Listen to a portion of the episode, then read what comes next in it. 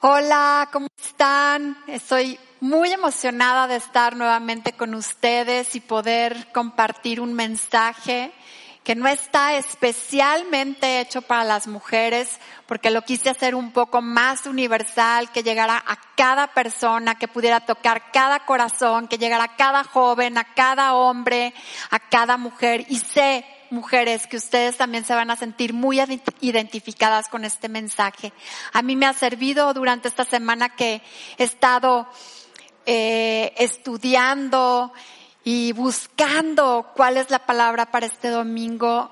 He sentido mucha ministración con este mensaje. Y bueno, quisiera orar. Padre, te quiero dar gracias en este domingo. Gracias porque tú nos eliges a nosotros y no nosotros a ti, Señor. Gracias porque yo sé que tienes un mensaje increíble para cada persona, para cada mujer, para cada hombre, para cada joven, mujer joven, hombre joven en este día. Hoy quiero bendecir a todas las personas y pedirte que me uses, Espíritu Santo. Úsame con poder Ayúdame a organizar todas mis ideas y todo lo que tú has puesto en mi corazón para hablar en este día, Señor. Te lo pido en el nombre de Cristo Jesús. Amén. Bueno, en 1918 nace Nelson Mandela. Nelson Mandela, un hombre que en verdad hizo historia en África. Por muchísimos años yo recuerdo ver las historias de África, ver la segregación.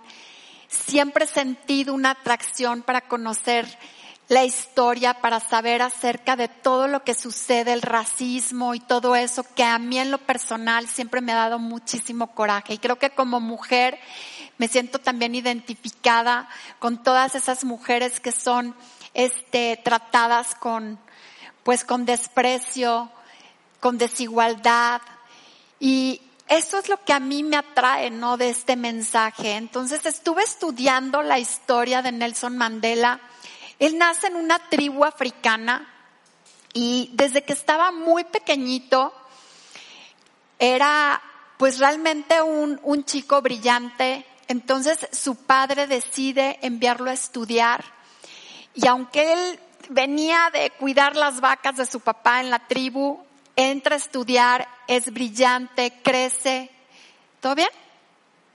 Ok, crece en el conocimiento de muchas áreas y al corto tiempo se siente identificado con su pueblo y se siente identificado y siente un poder increíble para defender a toda la gente sudafricana que estaba viviendo en una segregación, que estaba viviendo bajo una opresión. En aquel entonces, toda la gente de color no tenía voz, no tenía voto.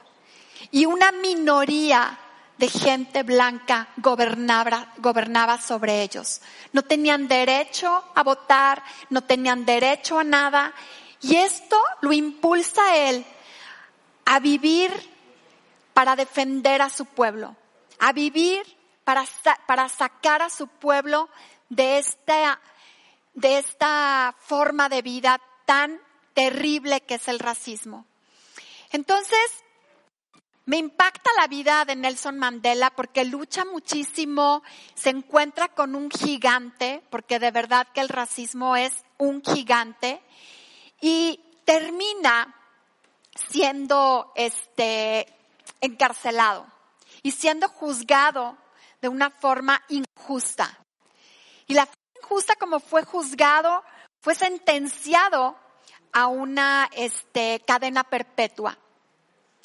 Y eso me, me impacta porque este hombre, estando aún en la cárcel, tenía algo impresionante en él de ser un líder nato. Era líder todos sus compañeros en la cárcel y se gana el aprecio de todos sus carceleros y el respeto de todos sus carceleros. Entonces, de verdad es una historia apasionante. tiene que ver esta historia con lo que te voy a platicar hoy? Pues bueno, me recuerda muchísimo a la vida de Pablo. Pablo también era un hombre que luchó muchísimo en su tiempo, que también fue encarcelado y desde la cárcel él tenía una misión y su misión era hablar el mensaje de Dios. Y sabemos que los grandes mensajes y sabremos que las grandes personalidades y las grandes personas que están, que son nacidas para cambiar la historia, siempre van a ser o van a tratar de ser calladas. Por algo que me encanta de Pablo y también de Nelson Mandela, ellos escribían y escribían y escribían. Dicen que hay más de 100 cartas de Nelson Mandela y que aún ni siquiera se han publicado todas las cartas que él ha hecho. Y sin embargo lo quisieron silenciar, que se olvidaran de él, ahí estando en la cárcel. Y lo mismo con Pablo, que fuera olvidado, que fuera callado, que fuera que, estando ahí nadie pudiera escuchar lo que ellos tenían por decir. Y me gustaría leerte segunda de Timoteo 4, del 7 al 8. Dice Pablo, he peleado la buena batalla, he terminado la carrera, me he mantenido en la fe. Por lo demás me espera la corona de justicia que el Señor, el juez justo, me dará en aquel día. Y no solo a mí, sino también a todos los que con amor hayan esperado su venida. Y me fascina porque esto es al final de la vida de Pablo y Pablo habla de una carrera. Y tú y yo estamos en una carrera de vida. Tú y yo estamos en una carrera de vida y esa carrera de vida va, va a ser muy importante al final de nuestra vida. Va a ser muy importante de cómo la vivimos, va a ser muy importante de cómo estuvo nuestra fe durante todo nuestro tiempo. Todo va a contar en realidad. Y dice aquí, dice en Hebreos 11, y vamos a hablar específicamente de Hebreos porque esta cita me encanta, bueno, todo el capítulo de Hebreos 11, pero dice, de hecho sin fe es imposible agradar a Dios. Todo el que desea acercarse a Dios debe de creer que Él existe y que Él recompensa a los que lo buscan con sinceridad. Y el versículo 1 dice, la fe es la confianza de que en verdad sucederá lo que esperamos. Es lo que nos da la certeza de las cosas que no podemos ver. Y el contexto de estas citas bíblicas habla de todos los que fueron antes de Pablo en el Antiguo Testamento, todos los que son nuestros héroes de fe.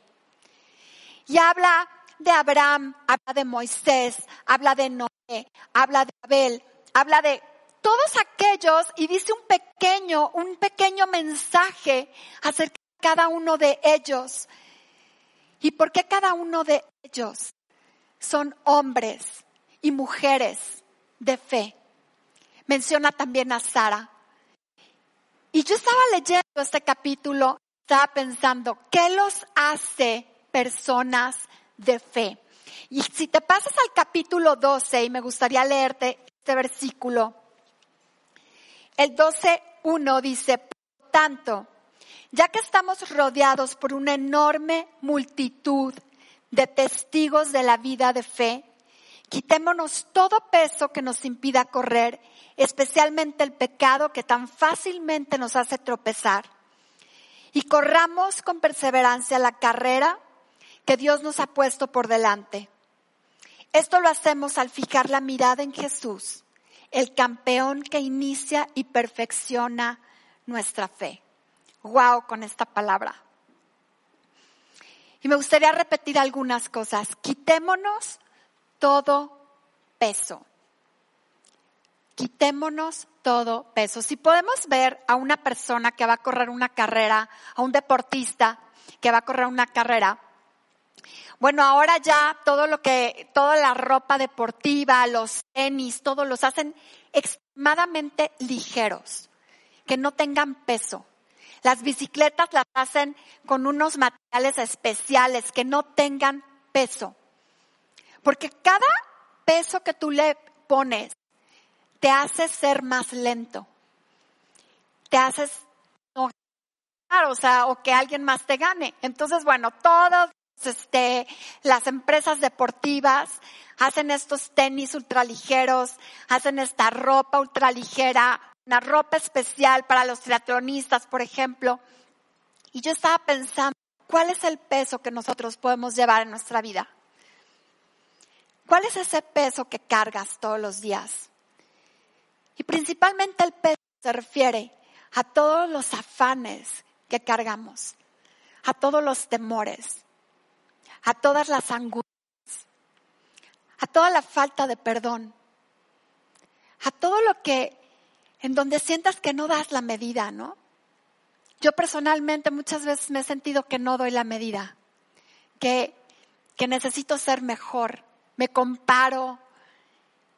Y de veras siento que en esta batalla del día con día debemos irnos quitando ese peso para seguir avanzando. Y dice principalmente, especialmente dice el pecado, que tan fácilmente nos hace tropezar. Algo que un deportista no quiere es tropezar en el camino. Algo que un deportista no quiere es uno que va en bicicleta, quiere golpear al lado, no quiere en el mar un nadador, no quiere encontrarse con algo que, que lo haga perder. Un corredor no quiere que vaya a haber una piedra en el camino, que se, que se tuerza el pie, porque ya no va a poder continuar. Entonces, algo que nos hace tropezar en el camino es el pecado. Y el consejo de Pablo es, quítate todo peso y quítate todo pecado para que puedas continuar en esta carrera, una carrera de vida. Y esa es la carrera que estamos corriendo. Cuando empezó todo esto del coronavirus, empecé yo a, a, leer todos los mensajes, ¿no? Queríamos saber, enterarnos, qué onda, de qué se trata, cómo se cura, qué, qué va a pasar, qué va a suceder. Y todos los mensajes que empezaron a meter en nuestras redes sociales, yo sé que estás súper identificado con esto, eran cosas que dices de, de locura. Ya, de hecho, hoy en día también de repente estoy leyendo alguna cosa y digo, ya no voy a leer esto, ya no voy a ver este video, ya no voy a ver estas cosas porque empecé a sentir al principio muchísima ansiedad. Empecé a sentir que estaba enferma literalmente. Ya casi casi iba y le decía a mi marido mis palabras porque enferma, seguro me iban a llevar al hospital, ya nos íbamos a dar cuenta de que yo tenía coronavirus. Y así me sentí varias veces. Hicieron una encuesta, ¿no? En redes sociales. ¿Quién ha sentido que tiene coronavirus? Y toda la gente, jajaja, ja, ja, yo, yo, yo, yo, todo mundo siente que se va a morir, todo el mundo siente que tiene, o sea, es una cosa que te hace en tu mente estar pensando que eso te va a suceder a ti. Y creo que son esas cosas que hoy en día tenemos que quitarnos del camino. Son esas cosas que tenemos que quitar. Luego empecé a ver otros videos que me llaman la atención, ¿no? De los ovnis, de los viajeros del tiempo. Nos está de risa los viajeros del tiempo. O sea, hay un montón de viajeros del tiempo. Le digo a mi marido, ¿de dónde salió todo esto? Toda esta información. Y que ahora que hay naves y que se están apareciendo mientras nosotros estamos encerrados en la casa. Hay millones de naves afuera millones. Y yo me asomaba por la ventana y decía, pues yo no veo nada, ¿verdad? O sea, pues habrán millones, ¿sabe dónde? Porque por acá afuera de mi casa no se ve nada. Y entonces todo esto es una cosa que te empieza a eh, mermar en tu mente, hacer voltear tu mirada hacia otro lado. Entonces decidí empezar a estudiar la palabra de Dios, leer mi Biblia, leer libros ver cosas que me interesan y ahí fue cuando me interesé en la vida de Nelson Mandela. Empecé a interesarme en esta vida y entonces algo que me llega y que me llena escuchar de este hombre que estuvo en esa cárcel durante 27 años estuvo preso. En esos 27 años que estuvo preso no tenía contacto con nadie. A su esposa la vio dos veces en 27 años dos veces en 27 años. Imagínate eso. Y este hombre estando ahí en esa cárcel, y yo estaba pensando, bueno, yo a veces en este rollo del coronavirus me siento en una cárcel, me siento castigada, me siento en mi que no, no te pasa que te acuerdas de cuando tus papás te decían a tu cuarto, estás castigada. Entonces, a veces sí me siento como estoy castigada a mi cuarto, porque estoy castigada. Y no es así. Estamos viviendo un tiempo en el que tenemos que pensar, en el que tenemos que meditar y es parte de nuestra vida. Es parte de nuestra vida. Bueno, déjame leerte algo que escribí, que es, esto, esto fue una, este, una frase de Mandela, que dice, me la salté acá. Después de escalar una gran colina, uno se encuentra con que hay muchas más colinas que escalar. Y eso me hizo pensar que durante esta carrera tenemos muchísimos obstáculos que tenemos que vencer en esta carrera de la vida y en esta carrera de la fe. Muchos obstáculos que hay que vencer subes una colina y cuando la subes, cuando lo logras, cuando pasas algo en tu vida, bueno, puede ser algo bueno, te das cuenta de que hay muchas más que tienes que subir. Te das cuenta que hay muchísimos más obstáculos que tienes que vencer. Y te das cuenta que hay un camino mucho más largo por delante.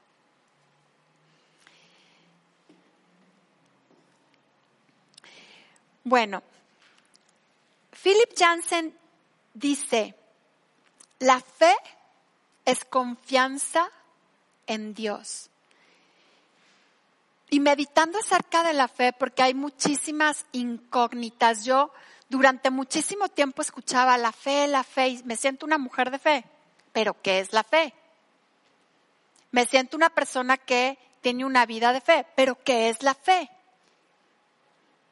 Y pensando en la fe, me encantó lo que dice Philip Jansen y dice, la fe es confiar en Dios. Cuando yo confío en Dios, cuando yo tengo esa plena confianza en Él, cuando yo deposito toda mi vida en Él, y cuando pase lo que pase, suceda lo que suceda, sé que Él tiene el control, eso me da una paz increíble. ¿Sí o no? Fíjate esta frase. Algo que, bueno, algo que me gusta. Dice Philip Yancey, dice, hay dos clases de fe. Una que dice sí, pero que tiene una condición, y una que dice aunque. La que dice sí, con condiciones, sí, creo en ti, si me va bien, si soy exitoso, si me va bien en mis negocios, si no les pasa nada a mis hijos, si mi esposo siempre está conmigo, si no tengo ninguna enfermedad, si no paso hambre, si no paso dificultad, si no tengo ningún problema, sí, te entrego mi vida a Dios. Si no tengo ningún problema. Incluso si me va bien, voy a ayudar a otros. Si me va bien, voy a ayudar a otros. Solo ahí voy a ayudar a otros porque me va a ir bien. Esa es una fe condicionada y es una fe endeble. Y te voy a decir una cosa. Muchos años Por muchos años a mí me daba algo malo pasara a alguno de mis hijos, terror que algo malo pasara con mi matrimonio, terror estar en la pobreza, terror no tener dinero para comer, terror, o sea, siempre estaba pensando en eso, qué miedo, qué miedo que me pase, qué, miedo que me suceda. Entonces vives una vida aterrorizado, con un temor impresionante de que algo malo puede suceder en tu vida. Y la otra fe es aunque, aunque me vaya bien o me vaya mal, yo creo en ti. Aunque tenga riqueza o aunque tenga pobreza, voy a confiar en ti. Aunque sucedan cosas inesperadas, voy a entregarte mi vida. Aunque tenga que pasar este tiempo de coronavirus y a mi esposo le esté yendo mal en el negocio y los negocios de mi hijo estén cerrados y no tengamos para pagarle a los empleados, aunque no haya nadie aquí en la iglesia y tenga que predicar una cámara, voy a creer en ti. Voy a confiar en ti, Señor. Creo que tú tienes lo mejor para mi vida. Creo que tú tienes lo mejor para mis hijos. Creo que tú tienes esperanza para mí, que el día de mañana voy a estar bien, que esto va a pasar, que es una temporada. Creo en ti, Señor. Aunque pase lo que pase, creo en ti. Y esa es la fe que siempre, todos los días, quiero estar en mi mente. Porque te voy a decir una cosa, cuando te llenas de otras cosas, puedes dudar. Puedes estar en la cuerda floja. Puedes caer en pensamientos catastróficos. ¿No? C.W. Lewis dice, fe es igual a paciencia y confianza paciencia y confianza. Y en esta vida de fe vas a tener que tener paciencia. No puedes tronarle los dedos a Dios. En esta vida de fe tienes que esperarte a que las cosas sucedan cuando Dios quiere que sucedan. Y a que pasen cosas que no estás ni siquiera esperando que pasen. Nosotros íbamos súper bien, la iglesia creciendo, gente, padrísimo, están llegando personas, todo bien, wow, padrísimo. El negocio de mi hijo, más gente está vendiendo, le está yendo padrísimo, qué padre. Mi hija en la escuela va bien, todo súper. Y de repente a tu casa, no hay gente en la iglesia. Confían que en la cámara van a estar ahí las personas de la iglesia, ahí atrás, en sus casas. El negocio cerrado Confía en que a lo mejor el día de mañana que abras vuelvan a ir las personas que iban antes. Confía en que las personas que le deben dinero a tu esposo le van a pagar. Confía en Dios, de que Él va a hacer lo mejor para ti, que tiene una esperanza, un futuro para ti bueno y prometedor.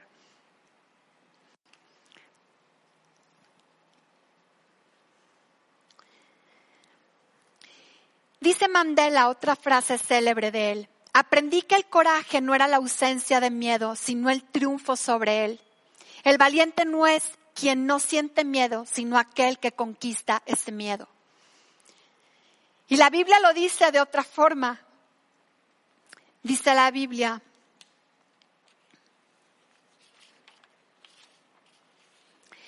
en Juan, primera de Juan 4:18, en esa clase de amor no hay temor porque el amor perfecto expulsa todo temor.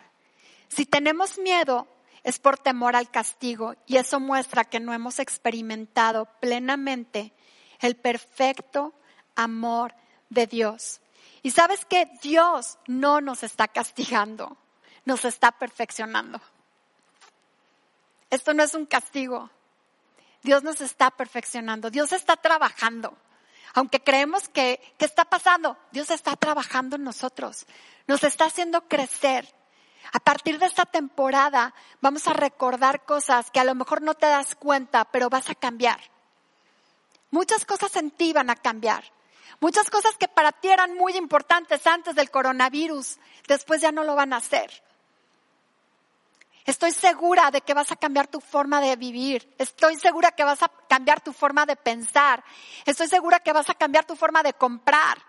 Estoy segura que vas a cambiar tu forma de trabajar, de relacionarte con las personas. Porque esta temporada Dios nos está perfeccionando.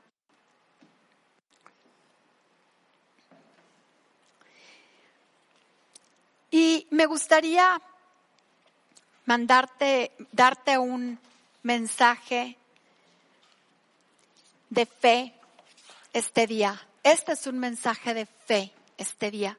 Me gustaría que vieras este video de Mandela y ahorita te voy a explicar algo al final. Vamos a verlo.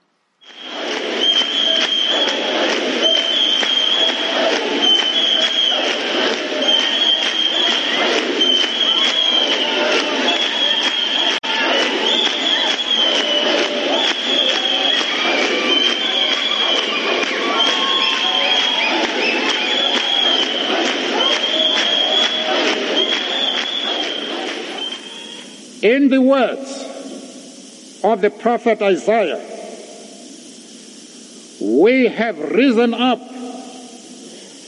as on the wings of eagles.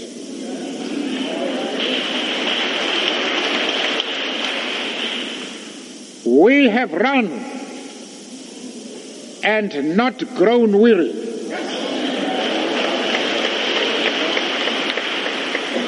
We have walked and not. En 1990, después de 27 años de estar en la cárcel, Nelson Mandela sale de la cárcel. Ya te platiqué que durante este tiempo que estuvo en la cárcel estuvo completamente incomunicado, que no veía absolutamente a nadie. Mandaba cartas que probablemente él sabía que no iban a llegar ni siquiera a las personas a quien se las estaba enviando. Sin embargo, durante toda esta temporada que él estuvo en la cárcel, Dios trabajó, Dios hizo algo increíble. Se convirtió en un ícono de la libertad en Sudáfrica. Cuando él salió, cientos de miles de sudafricanos se congregaron para ver a Nelson Mandela. Lo más increíble es que Nelson Mandela sale de la cárcel y se mueve en las calles y nadie lo reconocía. Nadie sabía que él era. Finalmente lo presentan en un evento público. El presidente de Sudáfrica lo presenta.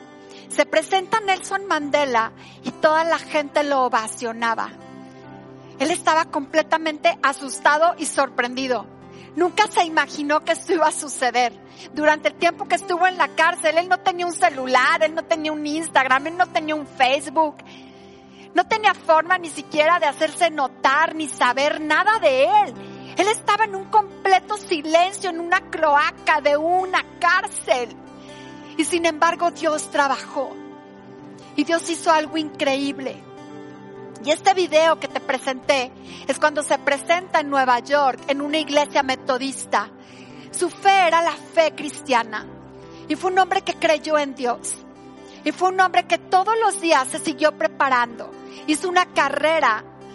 Durante el tiempo que estuvo en la cárcel hizo una carrera profesional de abogacía, de leyes. Y salió entonces en 1990. Y en 1993 se postuló a la presidencia de Sudáfrica. En 1994 ganó la presidencia de, fíjate nada más, de 76 años. Conozco gente de 50 que se siente que ya no tienen que hacer en este mundo. ¡Guau! ¡Guau! Es una historia impresionante. Después de 300 años de que todos esos africanos no podían votar, ese día todos fueron a votar y el primero fue Nelson Mandela. Con él iniciaron las votaciones. Imagínate qué impresionante, qué historia de esperanza. A mí se me enchina la piel solamente de pensar en eso. Fue una victoria. Una victoria que él venció junto con Dios. Y quiero volver a leerte la cita bíblica que él dijo. Dice, los que confían en el Señor encontrarán nuevas fuerzas. Volarán alto como las alas de águila. Correrán y no se cansarán. Caminarán y no desmayarán. ¿Sabes qué? Yo quiero tener esas alas de águila.